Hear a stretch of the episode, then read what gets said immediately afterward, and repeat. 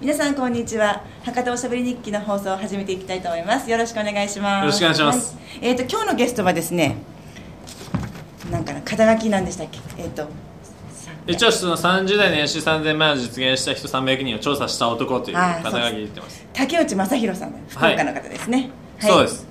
えー、をゲストに迎えてます。よろしくお願いします。よろしくお願いします。すみません。もう一回あのじゃあ肩書きというか経歴というかプロフィールを簡単にはい大学時代からまあそのスモールビジネスをいくつかさせていただいてその後にまあ会社を一応設立して売却したっていうまあざっくり言うとそういうふうになってましてその後何をやったかっていったら基本的にはもう30代で年収3000万実現された方はまあ直接110人お会いさせていただいたっていうのをまあ2年間ぐらいやかけてやってます、で30代年収3000万円の方々だけじゃなくてその包括的に210名取材させていただいてプラスそのアンケート調査という形で定量調査という形で200名。で30代年収3000万円を実現される方トータルで310名を取材させて調査させていただいた内容をまあ本にまとめさせていただいたのがその30代年収3000万実現した方、うん、300人聞いた稼げる人稼げない人という本になっております、うん、東洋経済新報社から出版されておりますはい。ありがとうございます。それがまあ今までやってきたことですね、はい、えー、っとそうですね。本の話も聞きたいんですけど、はい。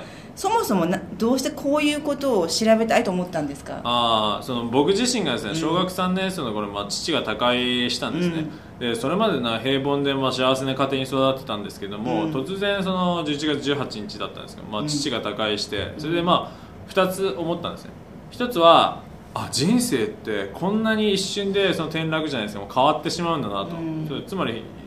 11月17日までは、うん、その父がいて、まあ、仲良くして幸せで優しくてっていう形だったんですけども、うん、翌日はたと気づいてみると、まあ、家族は1人減りと、うん、そういう状況になってるわけですね、でもう一つはその小学3年生で、まあ、9歳ぐらいだと思うんですけどそういう年齢でもあ今の状態ってやばいんだなと。つまりその母が、まあ、高いとか、まあ、怪我とかした場合には僕はもう身寄りがないというか、まあ正直右に剥がされて、まあ、たらい回しにされる親戚を、そういうような状況になるっていうのは想像できたんですね。たかだか9歳いやいやそんな今もテレビとかでもそのおしんとかあるじゃないですか、そういう情報でやっぱり分かるわけですよ。みなしごになってしまうとどういうふうになると、そういうふうなのが分かった時点で恐怖感を感じたんですね強烈な恐怖感ですね。自分は今の状況でだどうどうにもならないと、うん。でもちろんその年齢も若いですし、まあ、9歳とまあ10歳も満たないと、じゃあどうやったらいいのかっていう不安をずっと抱えてたんですよ、で結局それはもう成人してからも本当は薄れていくんですね、まあ、記憶が薄れていくように、なんですけれども潜在的にはやっぱ不安が残ってたんですよ、で結局不安が残っててはたと気づいた時にそのソリューションというかそれをそういう状況になったとしても打開できる方法論っていうのは分かってるのかと、自分に問いかけた時分かってないなって分かったんですね、じゃあ分かってないなってどうしようって言った時に、まあいいだろうって思うかそれともいやそれを調べようと。トラウマなんですよ正直申し上げると。でもそれを調べようって思うかどうかでで私自身はまあ取材させていただくっていう形で解消しよう。つまり調べようっていう形で結局その何があっても自力で稼ぐ方法を調べようって。そうすればその不安感その人生が転落したとしてたとえ転落したとしてもまたリカバリーできるまた復帰できるっていう方法論が分かりさせれば不安はなくなるわけですよ。落ちたとして落ちる不安がなくなるわけですだからこそそれを取材させていただこうと思ったっていうのが、まあ、経歴になってます。で何があっても自力で稼ぐ方法の僕自身私自身の何があっても、うん、あの時9歳の時にまあみなしごになって、うん、そのたらい回しにされて身ぐるみ剥がされて何もなくなって身一つで食っていくにはどうしたらいいのかっていう時にその知識を持ってさえいれば努力次第によって、まあ、年齢が9歳なのでちょっと厳しいかもしれないですけど、年齢が10代後半であればリカバリーできて人生良くなって収入もたくさん稼いであ良かった人生だねっていうふうな裕福な幸せで豊かな人生を送れるっていうのがまあソリューションで、そもそもの原体験はあったってことですその時って早く大人になりたいと思いませんでした？ああまあ多分思ってたと思いますね、ね、その時の記憶はちょっと若干覚えて申し訳ないですけど、え。ー、いや私今思い出しました話聞いてて。あのですね私の父も会社を経営しててですね。で、えー、そう中学の頃からやっぱりこうお金がないとか家家族でねお金の心配とか会社が危ないとか何度かあったんですよね危機が。で私も子供の頃に不安感っていうのありましたね。それでやっぱり早く大人になりたいと思ったんです。まあ、大学まで行ったんですけど稼ぎたいっていうのはねずっと思ってましたね。でも忘れてましたけど私。早く稼ぎ早く大人になりたいと思って大学まで行ってそのいい会社に入ろうとやっぱ思ったんですその時はですね。安定したんです安とりあえずそうです。年収が稼いでいればなんか父に何かが起きた時にもお金を持ってればいいかな。なんかそんなふうにしかちょっと思わなかったですね。でもすっかり忘れてましたんで私の場合は不安感は持ってたけど竹内さんのようには実践はしなかったですね。その知りたいその私の場合は自分が実践者になろうと思ったんですけどでもそれだったら結局僕も最初はそっちだったんですよ、まあ、自分が稼げればいいか、うん、でもそれは不安感を解消できないんですよなんでかっつったら。それはなぜかというとそれは成功したのはたまたまなんですよ。なるほど。自分がだからどんなに何回も何回も何回も成功してもそれはたまたまなんですよ。それ再現性のある誰がやっても誰がやってもっていうのもちょっと語弊があるんですけども、やる気がある人で素直でやる気がある人であれば誰でもできるとそれは方法論として努力の方法努力の仕方としてあると、ただそれを知らずにうまくいってる自分はたまたまなんですよ。だから僕は僕が書い私が書かせていただいた本は300人に調査した本なんですよ、つまりたった一人この人がたまたま運でうまくいったんですよって言ってもちろんいらっしゃいました。ただその人を見てこの成功するには運がいいですよそうは嘘なんですよだから110人きちっと取材させていただいてその人たちの人生を見つめてそれで共通点凝縮した上でそれが再現性のあるソリューションだっていう形で提供させていただいてるんですね。だから自分自身すらの人生すらもやっぱりワン・オブ・ゼンという多くある人生の中で一つにしすぎないんですよ。だからそれでうまくいったからってたまたまなんですよ。それは嫌なんですよ。それは不安感を解消できないんですよ。すごいですね。たまたまだ私は思わなかったと思う。多分。そうですか。成功したらラッキーで普通そうじゃないですか。そこたまたまだって思うたまたまですね。だから そこでそこでうまくいってじゃあ転落したらもう二度と戻れないんですよ。確かに。たまたまな人は。でも僕はすごい何度落ちても戻れる方法を教えたかっただけなんですよ、うん、それ探求欲ですよね。多分。いや不安感を排除したかっただけですよ。それじゃあもともとは自分のためにやりたかったんですそうですね即答すみません。いやいや。でも自分のためにやったやってこう追求したことがそうですね。もちろん世の中のためになりますね、ね、皆さん同じ本当は同じ悩み抱えてるんですよ、うん、転落のリスクっていうのは私自身がその知識が高いしたことによって顕在化したんですけども、うん、これって皆さん持ってるんですよ。確かに。リストラ会社員さんであればリストラの恐怖クビになる恐怖転籍転職で給料が減るっていう恐怖もありますしもちろんその独立するっていう方にとってはもうその収入稼げるかっていう恐怖もありますし。でまだなんか事故に遭って高い、まあ、その配偶者の方が亡くなるというケースもあれば怪我になるケースもあれば子供がどうこうなるとかいろいろまあ問題ありますんでそういうリスクは潜在的には必ずあるんですよ。皆さん。どんな人にも。どんなにお金持っててもあるんですよ。けれども顕在化しないだけなんですよ。目の前でそれが起きたわけじゃないんで。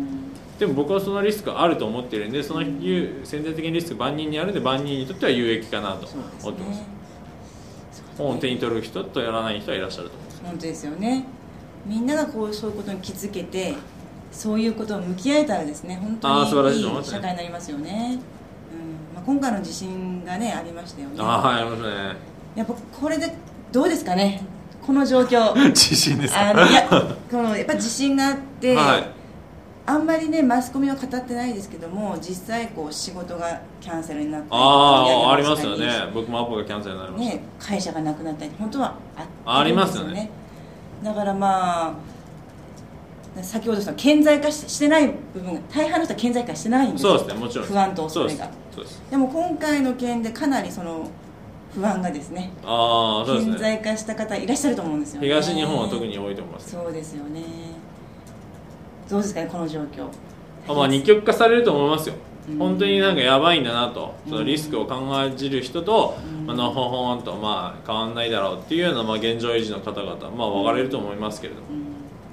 ぜひね竹内さんの本を読んであの目覚めてくださればですね、はい、人生変わりますよね。人生変わりますよ。5年あれば変わりますね。5年。年。短い人は3年ですあの竹内さんのお話でもあったんですけどね、はい、本にも確か書いてあったので、はい、あの頑張っていれば、はい、必ず引き上げてくれる人がいるああはいはいはいあのところはすごい私好きなんですよね。あ本ですか？ありがとうございます。確かにそうかな。人生の法則かなとは思うんですよね、あの誰からも認められてないように見えてるけど、はい、頑張って道を歩いていれば、はい、誰かが見ていると。まあ見てますね。はいね、だからその辛いことがあってもそこでくじけちゃいかんと、はい、思いますよね。うだつの上がらないあの上司のもとでこき使われていたとしてもですね、はい、ただまあ知り合いが少ないとまあ拾い上げてくれる人もないんで 機会が得られないと思いますけど。そうですか。はいそれはどうしたらいいですかね？まあとりあえずなんか、まあ、人脈という表現はまあ適切じゃないかもしれないですけど社外人脈というか、まあ、社会の外に出てみるということですね。会社の外に、まあ、基本的にはそれがありますね。でそれは相方はまあ紹介とか、まあ、何かしらのなんか向上心を持った目的が一番適切かと思うんですけども。とりあえずまあ会社に引きこもってて知り合いは社員のみその同僚のみっていう状況はもう結構リスキーです。誰もその助けてくれる人いないんで。で同僚は基本的に助けられないんでそういう力ないんで。だから、ね、自分の同僚でしょ。同じレベルですから。誰も引き上げられるほどの能力ないですから。上の人しか引っ張られる引っ張る能力がないんで。上の人とそうです。成功するためにやっぱ出会いが大事ってことですか？大事ですね。まあ、大事な人と大事じゃない人がいるんですよ。それタイプ別なんですよ。ああそうですか、はい、またここで細かくね 分かれていくんですけど。そうです、ね、でも一般論としては大事だと思います。うんそうですね。8割78割は出会い大事だと思いますよ。竹内さんのこの本はですねすごい奥が深いんですよね。ありがとうございます、ね、いやあの私も一回読んだけどこうセグメント全部できるんです。格論がねできますね。いける追求できるような内容をさらっとこう概論でまとめた感じの本なんでありがとうございます。結構この話題はね私もすごい深く話してしまうんですけどでも長くなるかなですね。あの私も読んでいただきたいなと思います。あの読むべき人に読むべき人に伝わるといいなと思いますよね。はい、そうですはい。ということでなんか宣伝かな。あの、まあ、この話このなんだっけポッドキャスト放送を聞いて興味があった人は竹内さんの本をお求めください。ありがとうございます。じゃあ最後にもう一回宣伝をどうぞ。宣伝を。あ一応その30代年収3年前実現された方110名取材させていただけど移動費ってやっぱ取材費で、まあ、数百万かかってるんですよ。それがやっぱりそのたった1500円でまあアマゾンだったらもう中古だったらもうちょっと安いんですけど それぐらいで手に入るっていうのはもう本当激安だと思いますね。もう自分書いて割に合ってなくて印税ではペイしてないぐらいの勢いなんですけど取材費っていうのはですね。それでもまあ書こうって思うとやっぱりトラウマの問題があるんで、まあ、書こうと思ったんですけどそういうその営利的な目的オンリーだけじゃないのでだからまあ割に合わない反面それは価格を超えた価値は絶対にあると思っているのでもう本当に真実書いたと思ってますんで。で受け手の方が高所得者になるポテンシャルがあればあるほど評価が高い本なんで ぜひ響いてください。わかりました。あのこの本は情報っていうか私は知恵本だなと思うんですよね。あ知恵ですよね。そんなふうにおっしゃって、うん、ありがとうございます。と思うのでやっぱり人生の知恵本として私もおすすめしていきたいなと思います。ありがとうございます、はい、それではご活躍をご検討いたします。ありがとうございます。ありがとうございます。ありがとうございます